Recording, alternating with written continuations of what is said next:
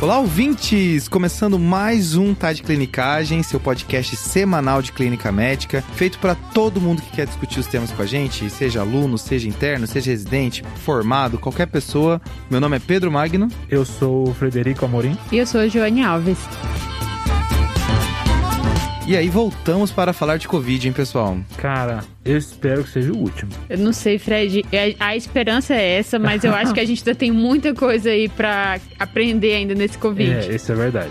Não, eu, eu, eu já tô com o Fred, eu quero que seja o último, deu. A gente vai falar aqui, vai ser a- a- o passador de régua aqui. Não, e eu acho que eu nunca estudei tão profundamente uma doença quanto Covid. Assim, e eu nem estudo muito Covid, assim. E mesmo assim, ainda tem muitas dúvidas, Fred. O pior é isso. Não, e eu fico imaginando, assim, comparando com as outras doenças, se eu não sei muito do Covid, das outras eu não sei nada. Nada, nada, Nada. nada. Nada. Eu acho que nesse Como é um TDC Report, a gente vai trazer algumas coisas recentes, né, que é importante mencionar. E aí acaba que esse episódio ele é datado. Hoje a gente tá gravando esse episódio antes do episódio, antes do lançamento do episódio número 100, Fred. Nossa, que planejadores. Exato, finalmente a gente conseguiu não gravar dois dias antes, né? Mas hoje, pessoal, a gente tá gravando esse episódio no dia 29 de julho, tá? Então as coisas que a gente tá falando, pode ser que amanhã saia uma coisa super nova, mas aí infelizmente já foi. Mas qualquer coisa a gente faz uma inserçãozinha. É, se for muito assim. Cura do Covid.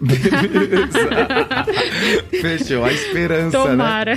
O Fred, que é o mais pessimista, criou essa esperança agora. E a gente vai falar sobre o que hoje, pessoal? Cara, a gente divide esse episódio em três, então, tá? A primeira parte a gente vai falar sobre a variante Delta. Fechado, Na segunda parte, a gente vai falar sobre novos tratamentos. ok, E por último, a gente vai falar dos efeitos colaterais de vacina. top. Tá bom. Beleza, eu acho que tudo coisa que tá bem na moda, É? É. né? Exato. Então tá. Mas antes desse episódio começar.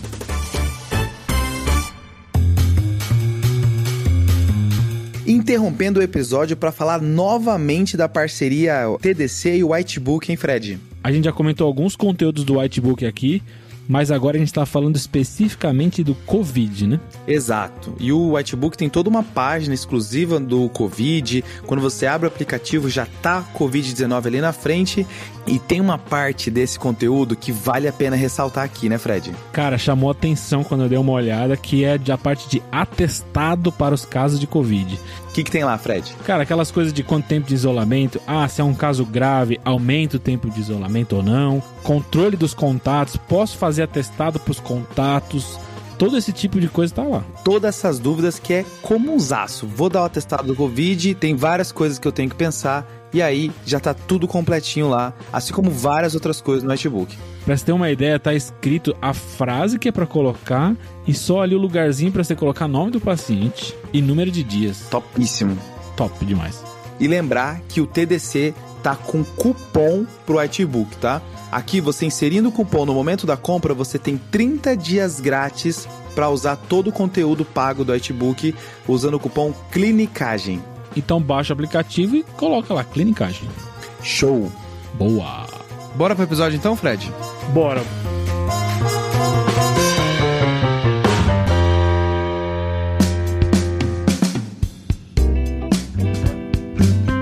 Acho que o primeiro assunto são as variantes, né, Pedrão? Exato, Fred. Foi interessante, por um lado, ler um pouco sobre isso, ao mesmo tempo frustrante, porque não tem tanta coisa palpável assim, mas vamos tentar resolver um pouco desse- desses problemas aqui. Acho que o primeiro ponto é deixar claro que é normal do vírus sofrer mutações e ter variantes. Todo vírus ele acaba fazendo isso, tem potencial para isso, e a gente sabia que coronavírus também ia acontecer isso. Quanto maior o número de casos, maior a seleção vai acontecendo e acaba aparecendo as variantes. Mas primeiro a gente podia começar a falar da confusão que teve com os nomes quando começou a sair, né? Cara, era assim, B15X, não sei o quê. Era uma sopa de letrinhas que era difícil a gente saber qual exatamente estava sendo falada, não né? sabia. Demora que vê uma P1, opa, esse aí é diferente, mas as B alguma coisa, eu não sei Isso. nada. E o pior é que isso é estigmatizante, né? Porque vira a variante ingla- da Inglaterra, a variante da Isso. África do Sul, a Isso, variante é. Então, para você, então baseado nesses dois pontos, né, em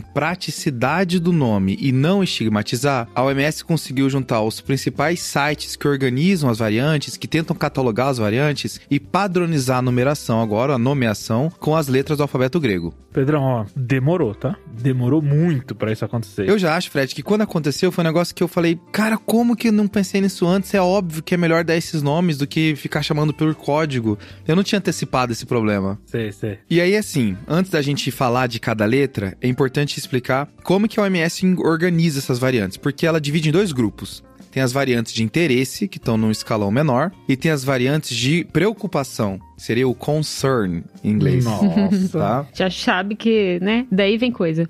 Exato. Então hoje a gente tem quatro variantes de preocupação, que são a alfa, a beta, a gama e a delta, que é a que eu vou dar mais destaque hoje. As quatro primeiras, então. Ah, Legal, Exato. legal. E é engraçado, Pedro, que no último episódio, o episódio de vacina, né? Certo. Que a gente vai fazer algumas referências desse episódio aqui. Que é o episódio número 71, né? Boa. E é engraçado porque nesse episódio você fala assim: ah, e agora tem uma nova variante, a B1.1.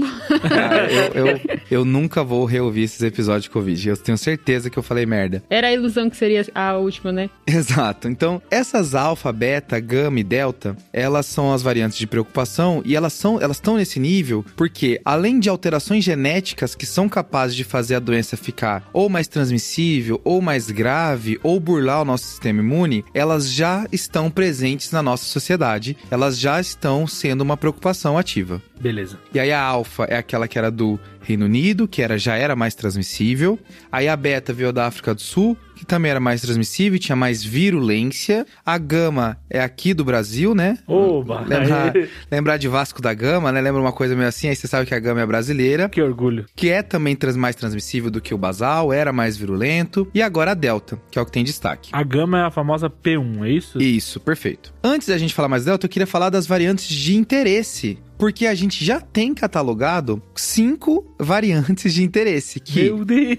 tem mutações genéticas que podem trazer problemas pra gente, mas ainda não está presente ativamente na nossa sociedade. E aqui a gente tem a epsilon, a eta, a iota, a capa e a lambda. Você viu que ele treinou, né? Esse Esse, alfabeto é, aí, né? Exato. Não, você sabe o que, que eu fui ver? Eu fui ver qual, foi a- qual que é a última letra do alfabeto grego, que é o ômega. Porque quando a gente chegar no ômega, é que acabou a civilização. Ai, meu Essa é a ideia, tá? E é um, é um nome assim, ômega, era um É. negócio forte assim, né? Como é que acabou a raça humana? Pela variante ômega. É isso. Combina, né? Tá bem. Daí, pessoal, falando um pouco mais da Delta, então, ela foi uma variante que começou na Índia, né? Começou relatos ali em outubro, alguns locais falando dezembro, que já tinha presente na população. E aí, em maio, a OMS começou a caracterizar a Delta como uma variante de preocupação, porque já começou a se difundir em vários países, né? Hoje, a gente tem 113 países que relataram a presença da variante Delta, e mais de 40 países ela já é mais de 80% de dominância entre as outras variantes. Então ela tá vencendo a corrida das variantes, é isso, né? E toda variante que surgir a partir de agora, esse é o ritmo. Ela vai sempre, pra ela ser de preocupação, pra ela atingir esse status, ela vai ter que ultrapassar a geração anterior, né? Então, é por isso que se a gente de fato chegar na ômega, é um, é um, é um caos, né? Meu Deus. Mas hoje, então, a variante Delta, por exemplo, ela é responsável por 100%, 99% dos casos de coronavírus no Reino Unido e em outros países já está com uma, uma porcentagem bem acima de 95%. Então, é uma coisa que está chegando. No Brasil, a porcentagem atual tem local que fala que 13%, 20%, até a data da publicação desse episódio deve estar maior, certo? Beleza. Pedrão, primeira dúvida então. Vamos lá. Muda quadro clínico? Fred, esse aí é uma frustração que eu tive estudando para esse episódio. Porque o pessoal tá comentando por aí, né? Tá. E você vê todos os locais comentando a mesma fonte. E aí, quando você vai na fonte, o dado é meio frágil, sabe? Qual que é a ideia? Tem um aplicativo no Reino Unido chamado Zoe. E esse aplicativo, as pessoas que quando tem coronavírus positivo, elas colocam os sintomas que ela tem, com- vão, co- vão compartilhando algumas informações e ele consegue catalogando. E ele, de fato, percebeu que hoje os cinco primeiros sintomas, os cinco sintomas mais comuns do coronavírus são dor de cabeça, dor de garganta, coriza, febre e tosse. todos os sintomas assim ruins, né? Pra gente conseguir diferenciar que realmente seja de uma variante nova. Exato, e o que incomoda é que febre e tosse, que eram os sintomas que eram os mais comuns antes, né, até as pesquisas do ano passado, começaram a cair para esses sintomas que são mais inespecíficos ainda, que é dor de garganta e coriza. Aí vai ficar cada vez mais difícil ainda, já era difícil diferenciar coronavírus de outros quadros virais, agora vai ficar impossível, né? Cara, mas assim, acho que qualquer tentativa de tentar diferenciar clinicamente coronavírus de qualquer outra IVAS não faz sentido hoje em dia, no meio da pandemia. Até porque um sintoma que era considerado um dos principais para diferenciar, que era a anosmia, né? Uma coisa que a gente não via tanto, deu uma diminuída nesse aplicativo, né? Eu tô enfatizando que é um aplicativo porque, por exemplo, eu não consegui encontrar o número de pessoas pesquisadas, qual é o N desse estudo, então, né, que ele trouxe, se é representativo, se não é. Então tem alguns problemas. Eu tentei achar e todo local referenciava para esse site que é da- desse aplicativo. Então ainda faltam informações assim mais concretas sobre o assunto,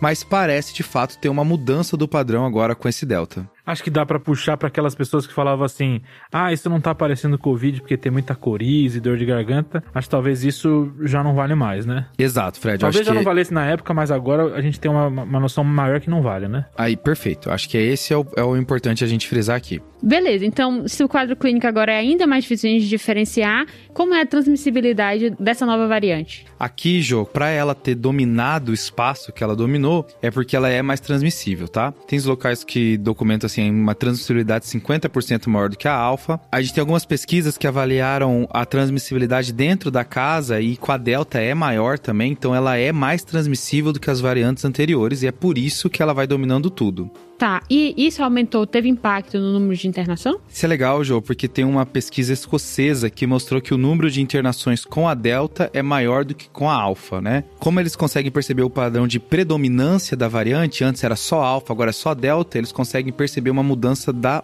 hospitalização. A Delta, ela acaba hospitalizando mais do que a Alfa quando a gente compara os mesmos pacientes suscetíveis. Mas isso é briga com alfa, é tranquilo. Quero ver brigar com a gama aqui no Brasil. É, aí a gente não vai ter P1 não pesquisa. tem. Tá, o cara vai vestir uma camiseta, né? Aqui é P1. Que é P1, porra. É, aqui é P1, É porra. Brasil. Aqui é P1 porra, né? Beleza. O que a gente não sabe é se esse aumento de transmissibilidade, esse aumento de internação, também vai acarretar um aumento proporcional de mortalidade, né? Esse ainda falta estudos mais robustos, né? Até porque agora começa a confundir tudo, porque entra a vacina, a vacina acaba tendo um pouco de proteção, e aí você já não sabe exatamente o que é vírus, o que não é, quem é suscetível, quem não é, fica muito mais complicado fazer estudos. Cara, aproveitando que você mencionou de vacina, tem alguma coisa de menos efetividade, menos eficácia de vacina pra Delta? Aí tem coincidências, né, Fred, que volta e meia o TDC se encontra, né? Por exemplo, quando a gente gravou o episódio de Primeira Crise Convulsiva, o New England publicou um artigo sobre a Primeira Crise Convulsiva cinco dias antes da gravação. Top. E a gente agora também tem um artigo do New England, publicado sete dias antes dessa gravação, sobre efeito das vacinas na variante Delta. Então esse é o timing perfeito pra esse episódio. Exato, tá? E aqui ele acaba comparando as vacinas que são do interesse deles, que é a Pfizer e a AstraZeneca, né? Tá. E assim, vamos lá, falando por partes. Primeiro, nenhuma das duas vacinas, com apenas uma dose, tem uma efetividade maior do que 50% aqui contra o vírus. Meu Deus. Nenhuma das duas, com apenas uma dose, com a Delta, consegue bater de frente, tá? Baixou bem, né? Uhum. Isso. A- O que ele percebeu na efetividade, Fred, é que antes, com a Alpha, era 47% e foi pra 35% com a Pfizer. E com a AstraZeneca, de 48% foi pra 30%, Nossa. com uma dose só. Tá, mas se eu pego, se eu tenho a segunda dose daquela completada, Se eu dar aquela completada, Fred, aqui a gente vai dar uma melhorada, mas ainda cai, tá? A Pfizer de uma efetividade de 93 vai pra 88. Então caiu, caiu. Uhum. Mas, mas tá top ainda. tá top ainda, com 88% de efetividade contra a Delta. Agora a AstraZeneca com duas doses, a efetividade de 75 caiu pra 67. Ainda é uma efetividade boa. Isso é efetividade pra infecção, né? Exato. Não pra internação nem pra mortalidade. Perfeito, isso é só de infecção, exato, bem ressaltado. Então, assim, cai, até cai. Com uma dose cai bastante, fica em níveis bem preocupantes. Agora, com duas doses, ainda fica no nível aceitável, vamos dizer assim. Então você falou de efetividade e infecção. E para internação ou mortalidade, sabemos alguma coisa? Casos graves? A gente não tem publicado isso com clareza, sabe, Fred? Mas o que a gente vê de tendência na Inglaterra é um aumento do número de casos e um aumento do número de óbitos que não acompanha. O óbito fica estacionado. Ou pega os não vacinados, né? Exato, e quando pega, pega os não vacinados. Perfeito. Então, parece ser um problema muito mais para os não vacinados, inclusive essa forma mais grave, né? De internação e de óbito, né? Tá, aí a pergunta que não quer calar. Você falou de Pfizer, falou de AstraZeneca. Tá. E a nossa Coronavac de, de lei? Cara, a Coronavac tá sendo até uma pressão, assim, pra gente conseguir publicar estudos que mostram isso. A Sinovac, que é a empresa que fez a Coronavac, faz a Coronavac, ela diz que a Coronavac consegue combater a variante Delta. Numa entrevista, num press release, né? É isso. Porém, nesse mesmo entrevista, ele fala assim, ó como exemplo o Brasil. Só que o Brasil ainda não tem tanta delta, ainda mais que essa press release é de duas semanas atrás. Sim. Então é um problema, sabe? Existe uma falha de comunicação. O que se percebe é que tem alguns países com predomínio de Coronavac, por exemplo, Singapura, que o número de casos está aumentando bastante. Então, infere-se uma diminuição importante da efetividade, que já é toda a problemática da Coronavac, né? Cada país apresentou uma efetividade, uma eficácia diferente, né? É, o que a gente tem que ver é se isso também se representou em hospitalização e mortalidade, que é o mais importante nesse momento, né? Perfeito. E cobertura vacinal, né? Que é um grande ponto aí diferencial também entre os países, porque se o número de casos está aumentando também entre os não vacinados, né? Isso tem que ser levado em consideração, né? Diferenciar essas populações entre as vacinadas, realmente, número de casos entre as vacinadas e número de casos entre as não vacinadas. Com certeza. Então, resumindo, a Pfizer e a AstraZeneca a gente tem dados que duas doses protege, uma dose bem menos, e a Coronavac falta informação, a gente precisa mais de dados para poder falar se protege bem, se cai ou não. Então é uma é um, um liga um alerta aí até sair essas informações, assim que sair o TDC vai anunciar. Top. Feito da variante Delta? Acho que deu, né? Sim.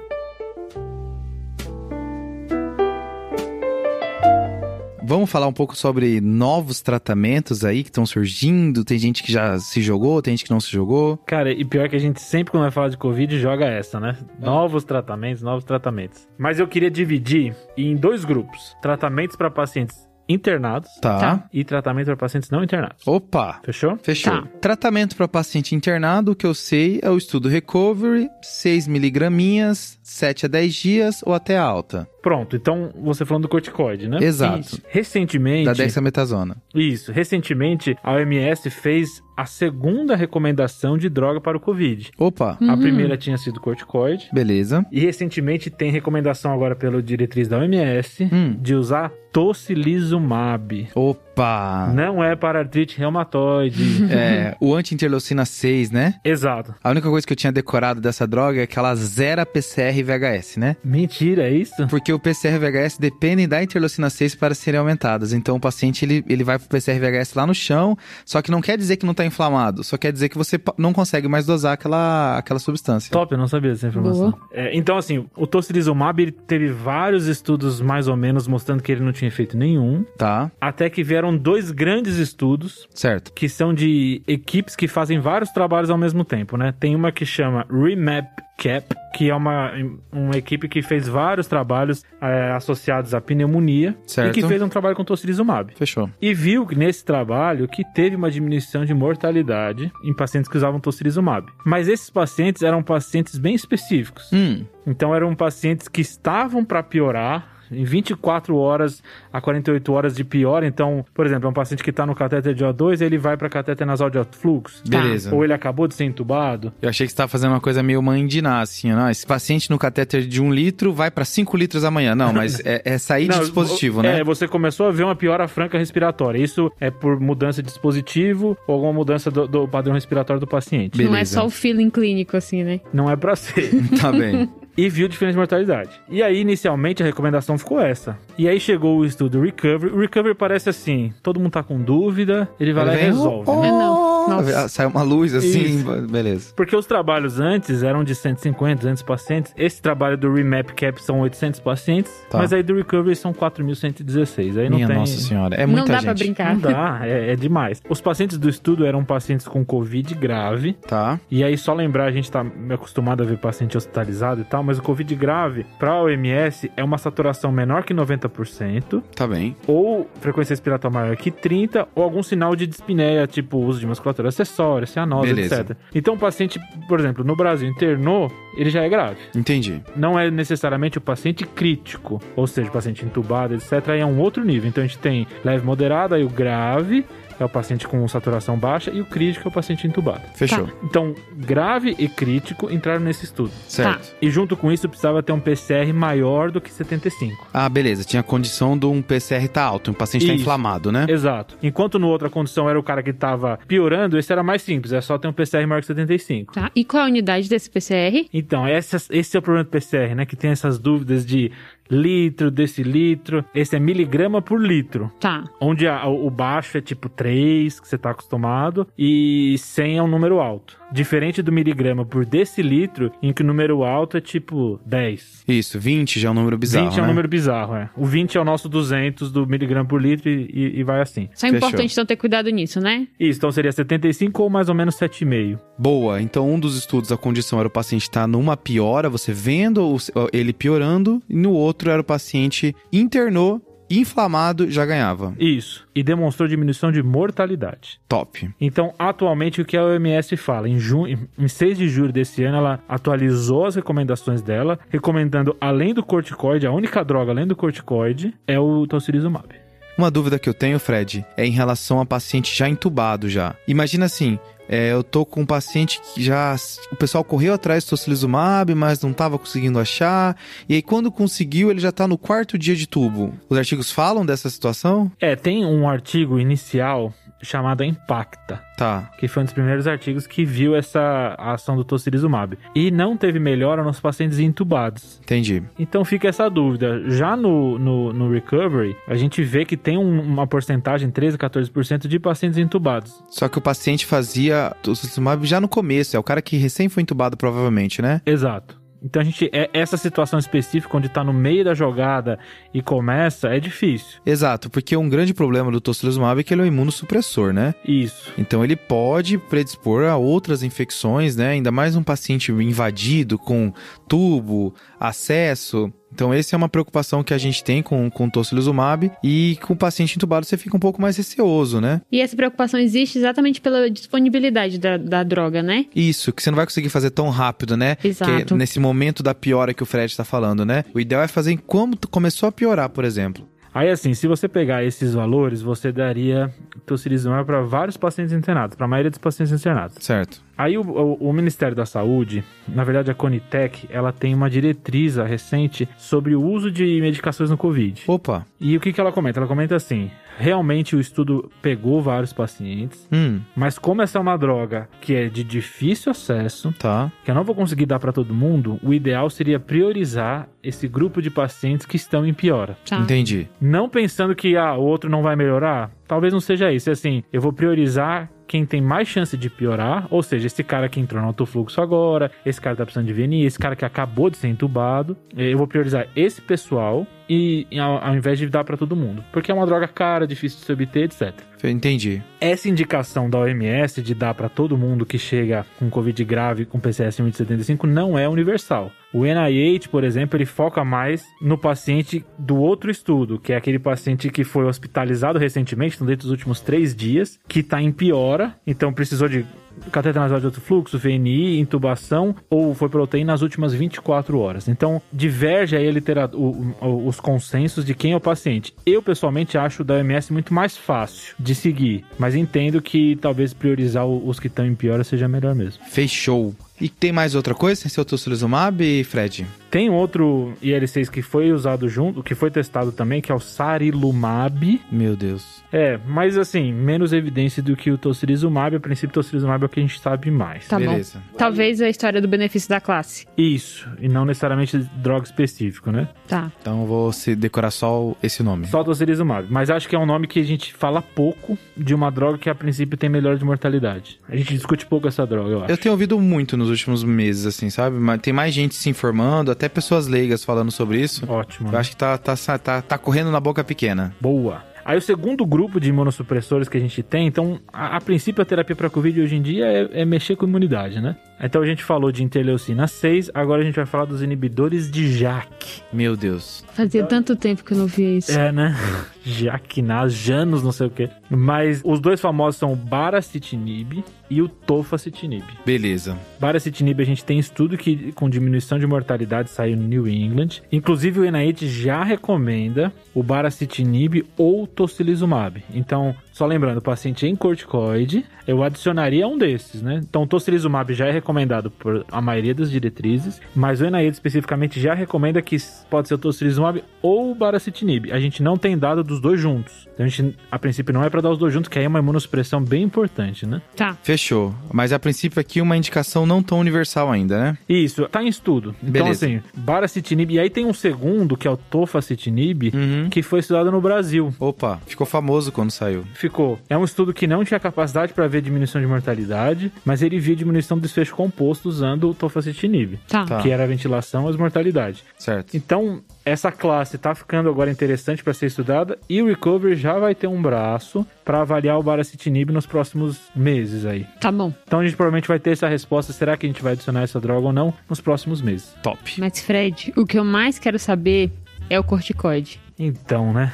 Porque hoje em dia a dança dos corticoides tá, tá, Tá, tensa. Tá, tem gente que 6mg não é suficiente, vamos pra 10, dexametasona não é o ideal. Então, a- acho que a gente pode falar aqui de duas coisas, tá? Bora. Diferença de dose Tá. e diferença de droga. Beleza. Então, atualmente o que a gente tem de mais evidência é os 6mg por 10 dias ou até alta. Ok. Recovery de novo, né? Recover de novo, exato. Só que aí veio um estudo brasileiro chamado Codex Certo. e testou uma dose de 20 miligramas de Dex por 5 dias e 10 miligramas de Dexa nos 5 dias seguintes. Uhum. Por que dessa dose? Porque é uma dose que já era usada para Sara Uhum. do Dexa Ards que saiu em 2020. Então a ideia é assim, pô, Covid faz Sara, será que eu não posso usar a mesma dose de Sara? Tá. Só que esse estudo ele teve um probleminha. Ele foi interrompido antes. Exato, ele saiu no meio que sa- o, o, o Recovery saiu antes. Então eles não podiam mais testar placebo. Exato. Então eles não podiam convocar pessoas. O estudo em si não viu diferença estatística de mortalidade, tinha uma diferença aí de número, mas não, não tinha diferença estatística, mas diminui o tempo de ventilação. Que era o desfecho principal deles, né? Exato. Exato. Por isso que o recovery tava então evidência, né? Porque um viu mortalidade como desfecho principal, né? E o outro foi ficar tempo livre de ventilação mecânica, né? Exato. Que é ótimo, que é importante, mas mortalidade é o desfecho mais duro de todos, né? Isso, melhor do que isso, só dois disso. Ao mesmo tempo, o Codas não tinha tanta gente assim pra Exato. poder fazer grande avaliação de mortalidade, né? Não é ridículo que nem o Recover, né? Recover é ridículo de tamanho. Só que aí, então, essa dúvida ainda existe. Será que essa dose mais alta é melhor ou não? E aí o Recovery agora já tem um braço também, então ele tem o braço do baracitinib, agora ele tem um braço que é dose alta de corticoide ve- versus dose baixa. Então ele tem essa mesma dose, 20 miligramas por 5 dias, depois 10 miligramas por 5 dias, versus os 6 do normal. Então a gente vai ter essa resposta provavelmente mais pra frente. Boa. E a droga, Fred? É dexametasona, é metilpred? Tem essa ideia, né, que metilpred talvez acumule mais no pulmão, a gente já usa para algumas doenças pulmonares. Será que metilpred é melhor que dex? Então, assim, a gente ainda não tem essa resposta também. Beleza. Mas a gente tem dois estudos agora pequenos. Uhum. Tem um estudo iraniano com 86 pacientes, Meu Deus. é, que comparou dexa com metilpred. Beleza. Qual que é o problema? Não eram doses equivalentes. Ah, tá. Então era metilpred 2mg quilo, enquanto que dexa era 6mg. Então a gente não sabe se é o- a, o- a droga é diferente ou a dose é diferente. Isso, então assim, teve menor necessidade de ventilação, menor tempo de internação e teve diferença de mortalidade, mas não foi estatisticamente significativa. A dúvida é dose ou droga? Não dá pra saber, porque não comparei com os mesmos valores, né? Ainda mais nesse estudo pequeno, né? Exato, 86 pacientes. E aí tem um estudo colombiano recente com 2016 pacientes. Errinho aqui, pessoal. Na verdade, são 216. Opa, É, deu uma subida, né? Em que eles usam uma dose também alta de metilpred versus a dose de, de, de Dexa de 6. Então, assim, da mesma forma comparou doses altas versus dose baixa. Então, dif- difícil dizer se é por causa da metilpred ou não. É porque, novamente, não dá pra deixar de usar a Dexa, né? Porque agora a gente tem um tratamento estabelecido. Então a gente tem que partir desse. Só que o ideal era tentar pelo menos uma dose que se fosse similar, né? Isso, pegar uma dose igual de metilpred, Isso. né? É, então, assim, nesse estudo também diminuiu o tempo de recuperação, mortalidade foi diferente, mas também não teve significado estatístico e a dúvida persiste. É dose, é droga, é nenhum dos dois, porque o estudo talvez não seja tão bom. Mas aí, por que que saiu essa ideia de doses altas de metilpred? Hum. Um dos motivos é a ideia de que o COVID parece muito, no- nas fases mais tardias, como pneumonia e organização, Uhum. a famosa BUP Certo. e que se usava doses mais altas de corticoide. Então, esses são os dois motivos. Um, eu uso Dexa mais alto pensando que Sara já foi tratada com isso. E outra, eu uso dose de metilpred muito alta pensando em, em BUP ou pneumonia organização.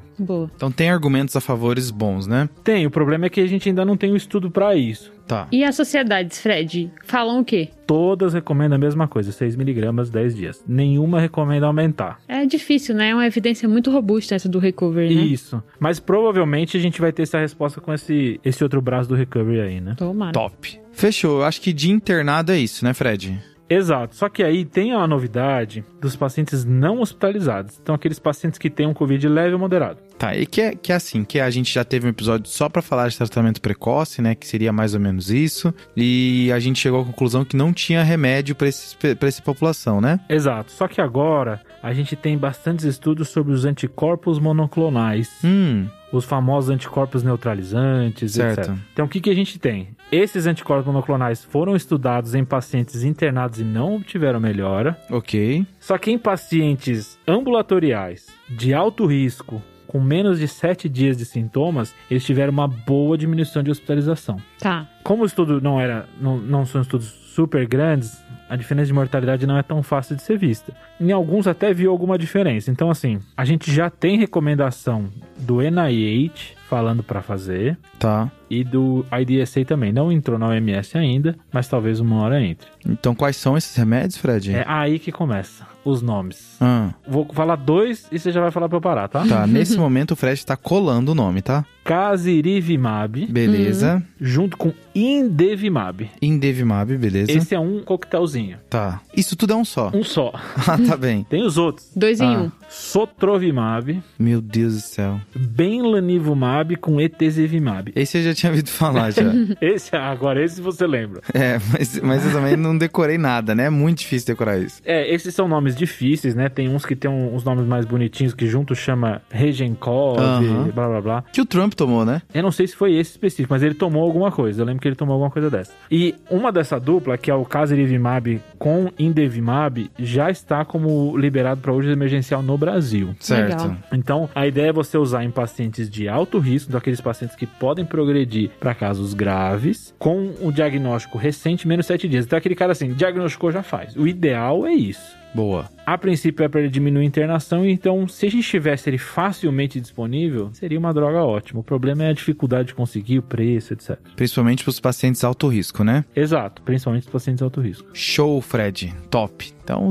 de fato, tem muita coisa rolando ainda de terapia, né? Parece que a gente começou a falar muito de vacina, mas terapia ainda tem bastante coisa rolando de Covid e co- coisa para sair, né? Isso. E aí, pra fechar essa parte de tratamento, só lembrando que esse pessoal do tratamento ambulatorial, que é o que o Fred tá falando, esses nomes difíceis, não recebe dexametasona, né? Nem tocilizumab, nem baracitinib, nem nada. Aqueles remédios da primeira parte era pra pacientes internados, Covid grave. Isso, então paciente ambulatorial, coquetel de, de anticorpo monoclonal neutralizante. Paciente hospitalizado, corticoide mais tocilizumab, talvez no futuro baracitinib ou tofacitinib. Boa!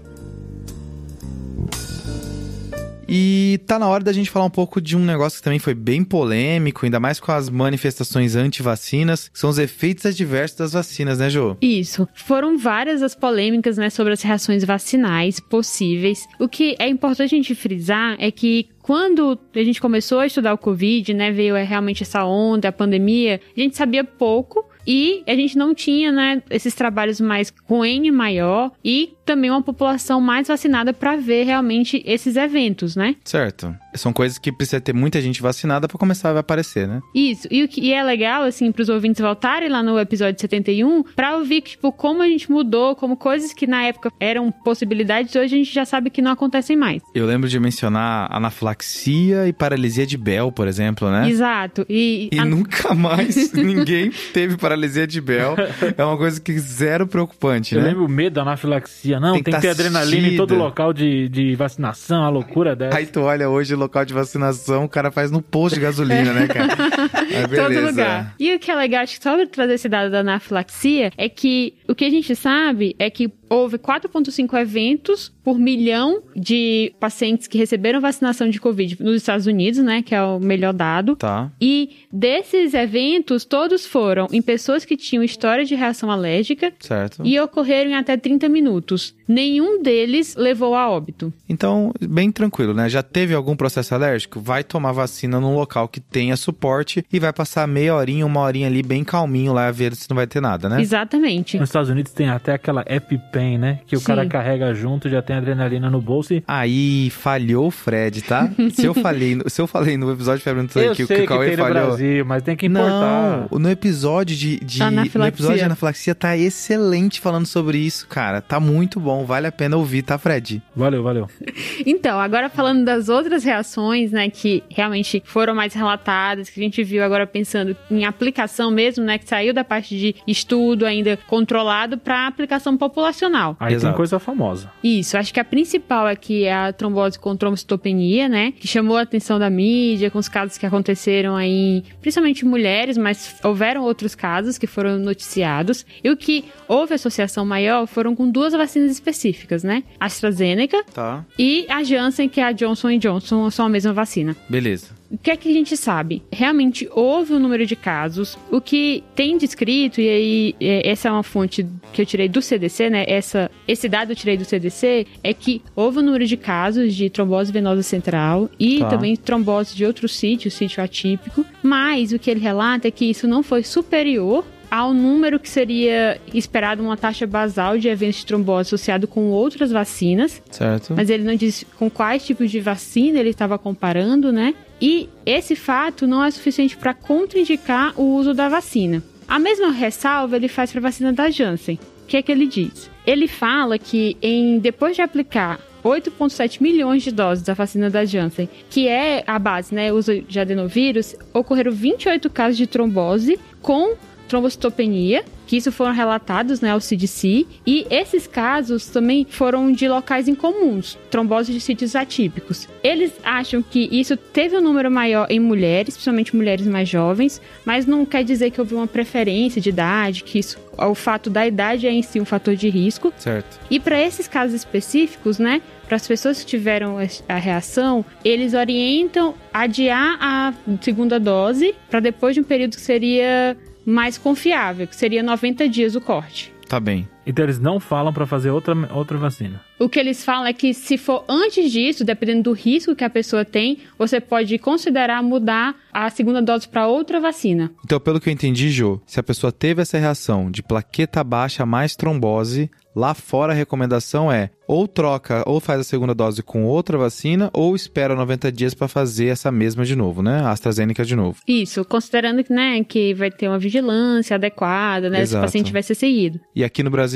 Aqui muda, né, um pouco. Já tem duas notas técnicas que foram lançadas, uma de abril, outra de junho. Mas a orientação é, se teve algum evento, né, de trombose com plaquetopenia, né, confirmado, então o ideal é a paciente mudar a segunda dose, ela deixa de tomar a vacina com base em adenovírus. Perfeito, que aqui é a Janssen e a AstraZeneca, né? Isso. Então ela deixaria de tomar as suas duas vacinas específicas e tomaria uma vacina alternativa. Show. Essa reação de plaquetopenia com trombose parece aquela trombocitopenia induzida por heparina, né? Que a Isso. pessoa, a plaqueta fica baixa, e mas ao mesmo tempo faz trombose, né? Isso. Alguns casos, inclusive, lá que o CDC conseguiu acompanhar, eles viram que tinha realmente é, a, a produção do f- anticorpo antiplaquetário, Certo? só que isso não teve piora de prognóstico para esses pacientes. Perfeito. Tá ótimo. Um segundo efeito colateral que está sendo muito relatado é a miocardite e pericardite, né? Que tá uma maior associação realmente com a Pfizer, que usam outro mecanismo, né? Que é RNA, diferente da Janssen, diferente da AstraZeneca. A Moderna também faz, tem esse mecanismo, né? Isso. Que aqui não foi tanto uma vacina que a gente usou muito, mas fora sim.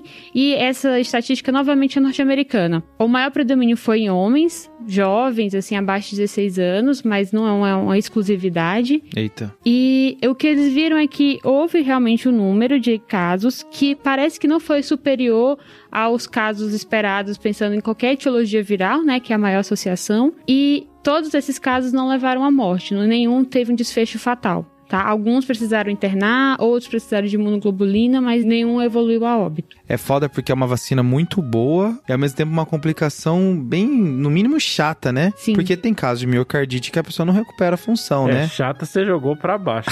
Péssimo, Péssimo, né? né? Miocardite, cara. É porque às vezes é miocardite que só aumentou a tropo, aí o pessoal sempre fez uma Só imagina sua ressonância. tropa aumentando. Mas, o pa- mas sem repercutir no é, paciente. pode ser, pode o ser. foda é quando repercute, o paciente fica com insuficiência cardíaca após isso, né? É, Eu acho que com o doutorado. tempo a gente vai saber melhor aí qual foi o grau de complicação desses pacientes. Isso, e apesar desses eventos todos né, notificados, a gente, há uma vigilância maior realmente, porque são vacinas que a gente já esperava que tivesse alguns efeitos colaterais, né? Certo. E apesar da proporção por milhão ser alta, eles falam de 4,2 por milhão, foi um número pequeno ainda, vendo o número total de pessoas que foram acometidas. Então, os dados também são frágeis porque foram poucas pessoas, então é observacional, não dá pra parear, obviamente. Fora que Covid faz miocardite, faz pericardite, né? Exato. Então, do outro lado, tem você fazer a própria, a própria manifestação pela doença, né? Do que, que a vacina tá tentando te proteger. Exatamente. Então, pelo que eu entendi, Jo, é um problema mais de adolescentes, né? Pessoas Sim. bem mais jovens, mais em homens, e um problema ainda que pequeno, né? Que Sim. vale a pena ficar de olho se aparecer um caso, por exemplo, paciente que tomou recentemente, talvez seja isso, né? Boa. E a última que foi relatada foi a síndrome de Guillain-Barré, famosa, Hum, sempre esperada, né, essa associação com infecções virais. E era uma preocupação no início da aplicação da- das vacinas, principalmente com base em adenovírus, né? Então, novamente, AstraZeneca e Janssen. E o que se viu é que não houve um aumento no número de taxas de síndrome de Guillain-Barré em comparação a outras vacinas. E uma observação que o CDC recomenda é que nesses pacientes que tiveram já a síndrome de Guillain-Barré, e aí é um histórico prévio, né? Não Uhum. quer dizer realmente relação com a vacinação atual. É que se prefira vacinas de RNA. Tá. Evite adenovírus e utilize mais com base em RNA. Aí vale ser sommelierzinho de vacina, né? O cara que já teve um glambarré, é isso? O cara já disse, olha, eu gostaria de escolher porque eu tive um glambarré. Fechou, eu acho que ele de fato merece, né? Com certeza, é um cuidado importante. E aí, as demais reações são reações locais, que você não se espera que tenha gravidade. Então, reações associadas a qualquer aplicação de vacina. Então, às vezes, dor local, febre, pode ter um pouco de vermelhidão, dor articular.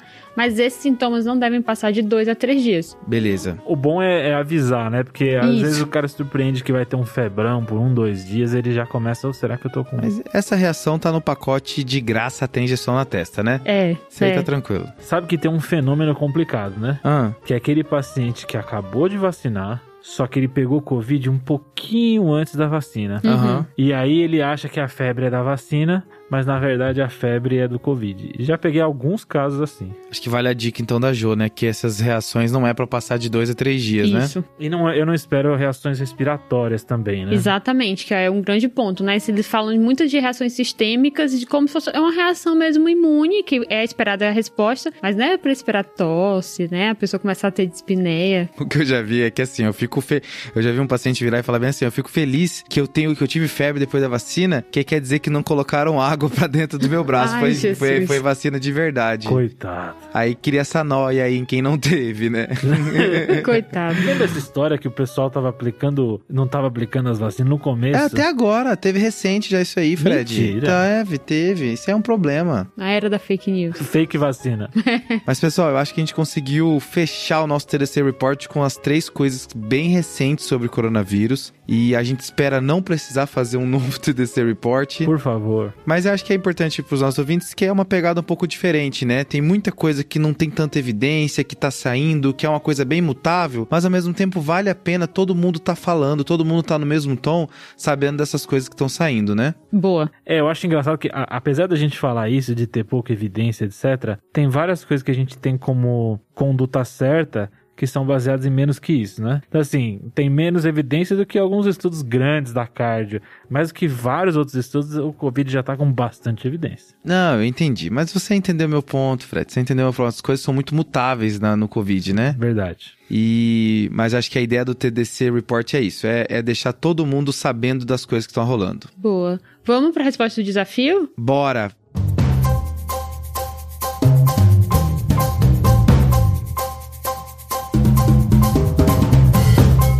Isso aí, Jô. Fechamos o nosso episódio. O desafio da semana passada era o seguinte: qual Cândida que só de bater o olho você já sabe que ela não vai responder a azólicos, não vai responder ao fluconazol, certo? Certo. E você aí? vai ter que ir para as equinocandinas aqui. Aqui, a cândida clássica que tem resistência a azólico é a cândida cruzei.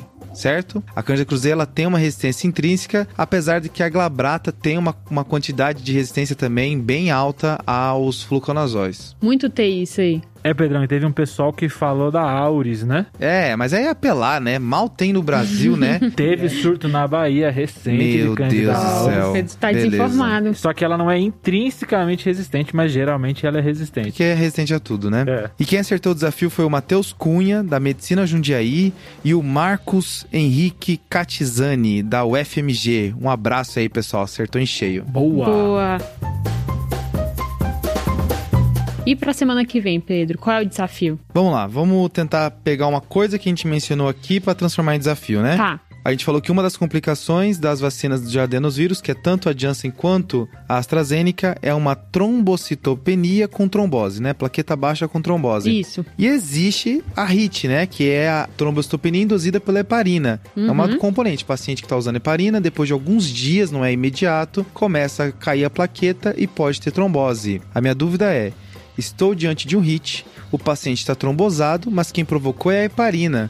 Como é que eu trato? Boa, hein? Essa aí é pro dia a dia. Essa é dia a dia. Uma É. galera sabe e vai responder rápido. Vai. O, o cara guardou essa informação de uma visita e agora. É, e quem não sabe, vale a pena pesquisar, porque um dia vai precisar. Boa. Sim. Fechamos o desafio então? Fechamos. Bora pro salve? Bora.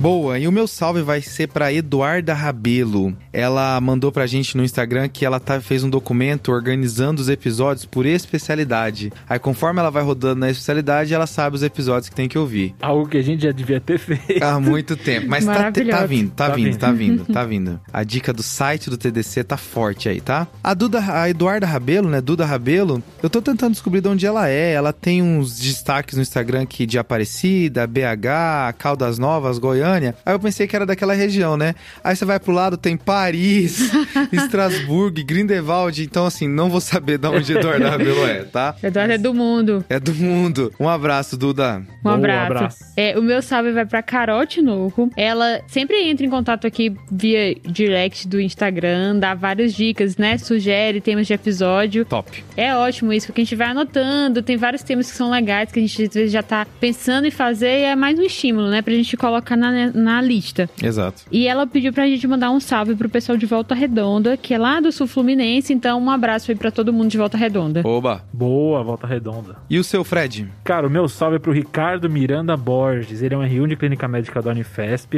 fez Federal de Juiz de Fora. Tá? Falou pra gente que comprou o curso e vai dar o feedback pra gente assim que ele terminar o curso. Aí Aguardando.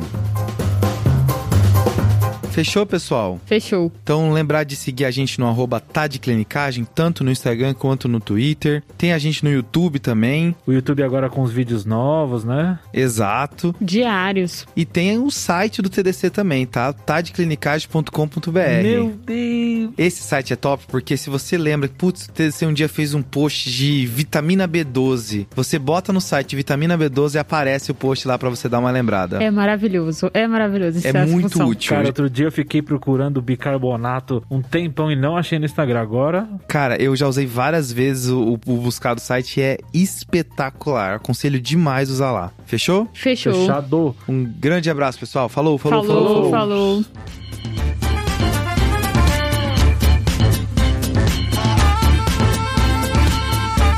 Esse podcast tem como objetivo educação médica. Não utilize como recomendação. Para isso, procure o seu médico.